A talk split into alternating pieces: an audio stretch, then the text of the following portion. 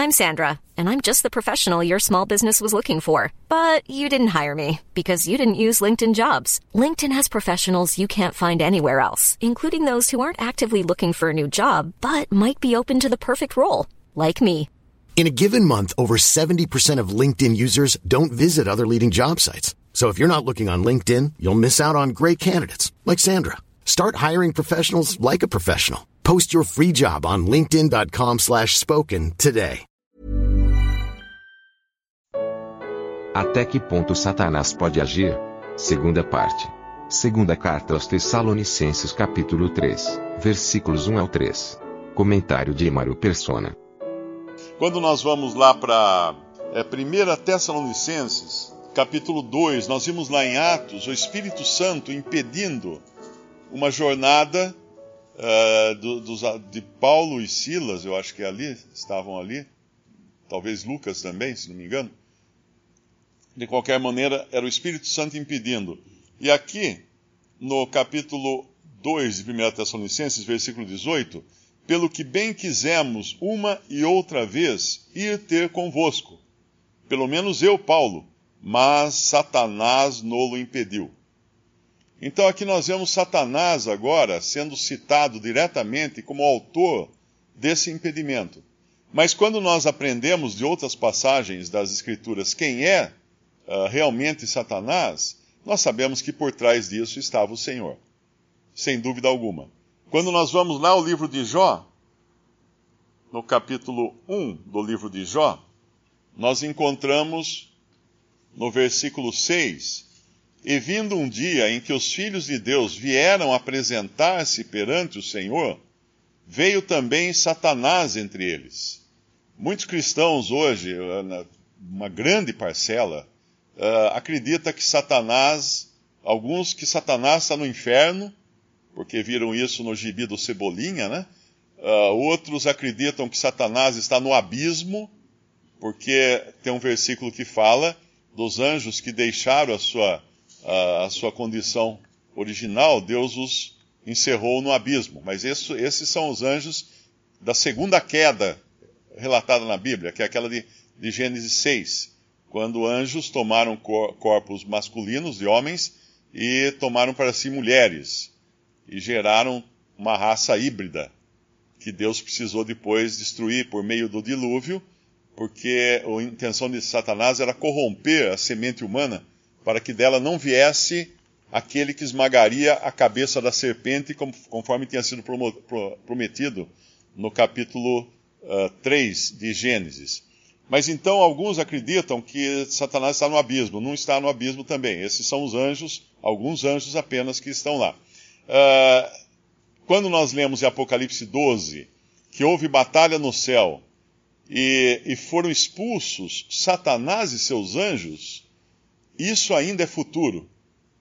Isso ainda é futuro.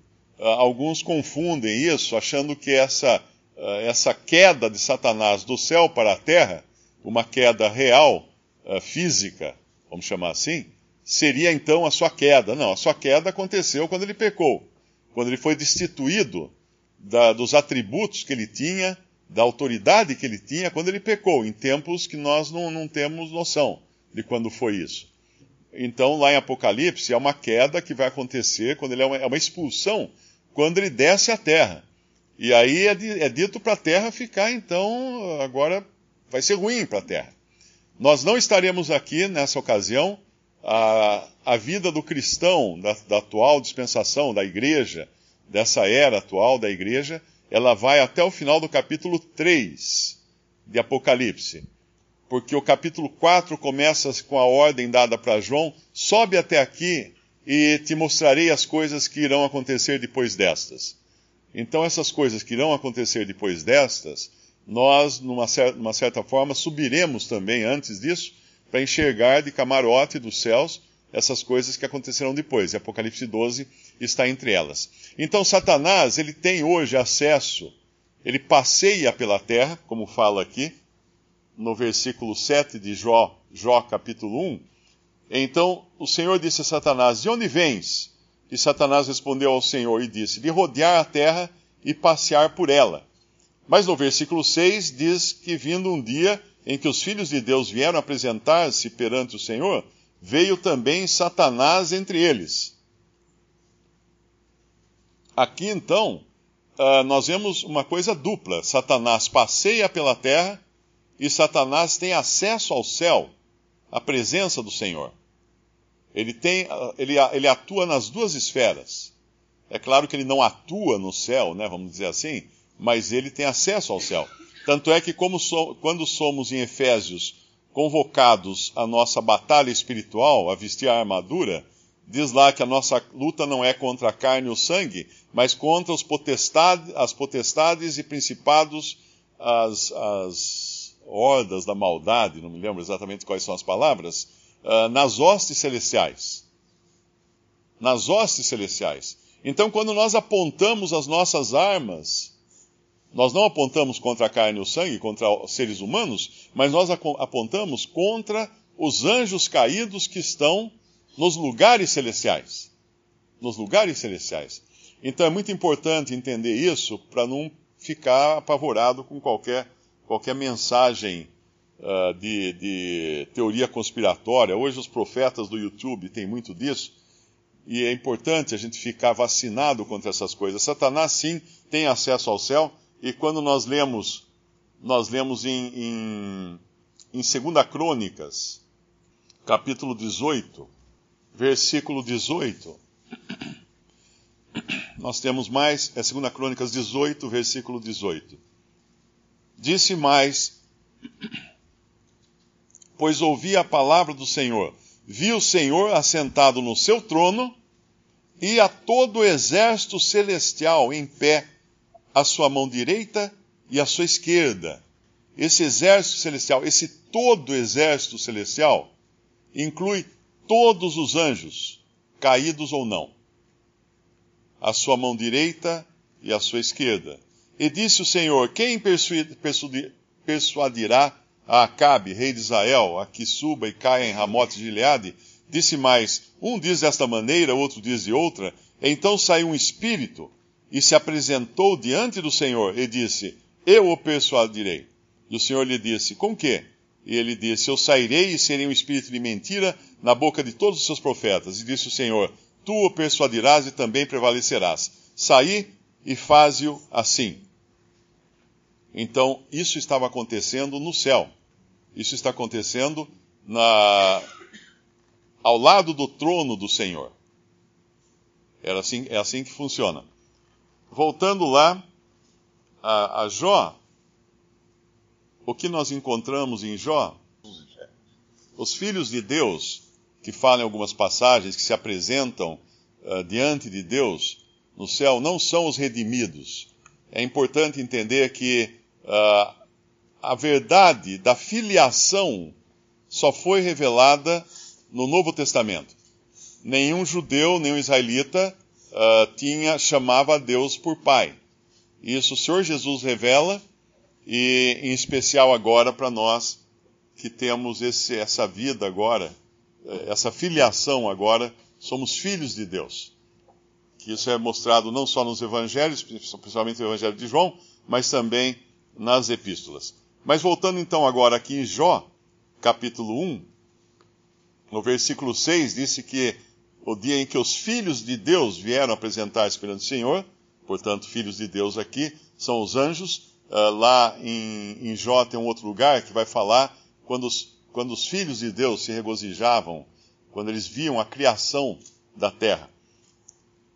E aqui, quando o Senhor pergunta para Satanás de onde ele vem, daí no versículo 8, e disse o Senhor a Satanás: Observasse tu a meu servo Jó, porque ninguém há na terra semelhante a ele, homem sincero e reto, e temente a Deus e desviando-se do mal.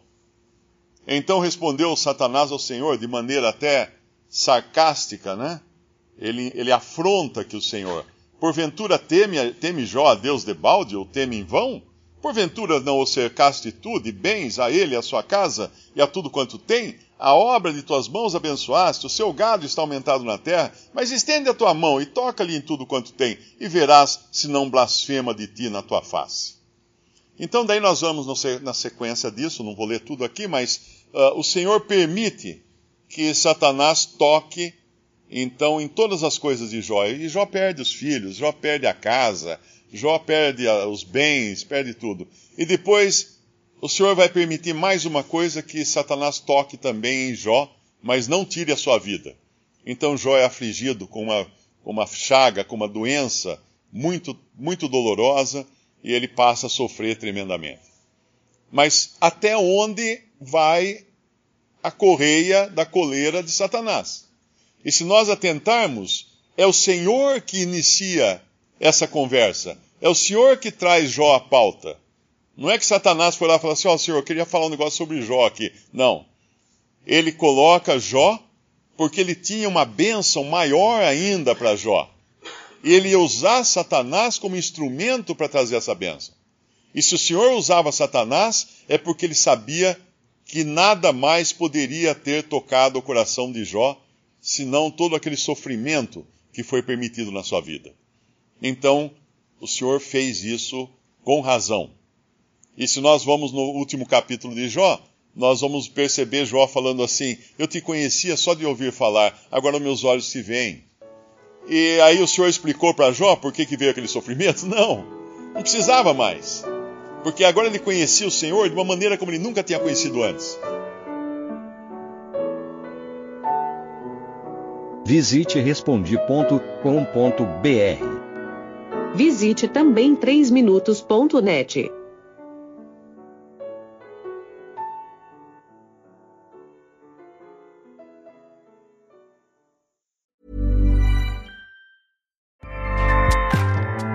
ACAST powers the world's best podcasts. Here's a show that we recommend.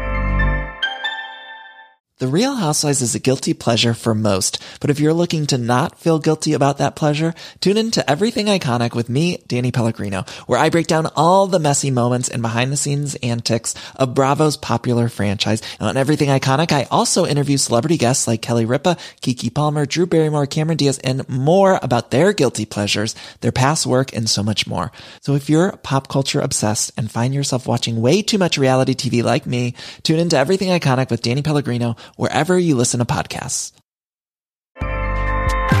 ACAST helps creators launch, grow, and monetize their podcasts everywhere. ACAST.com.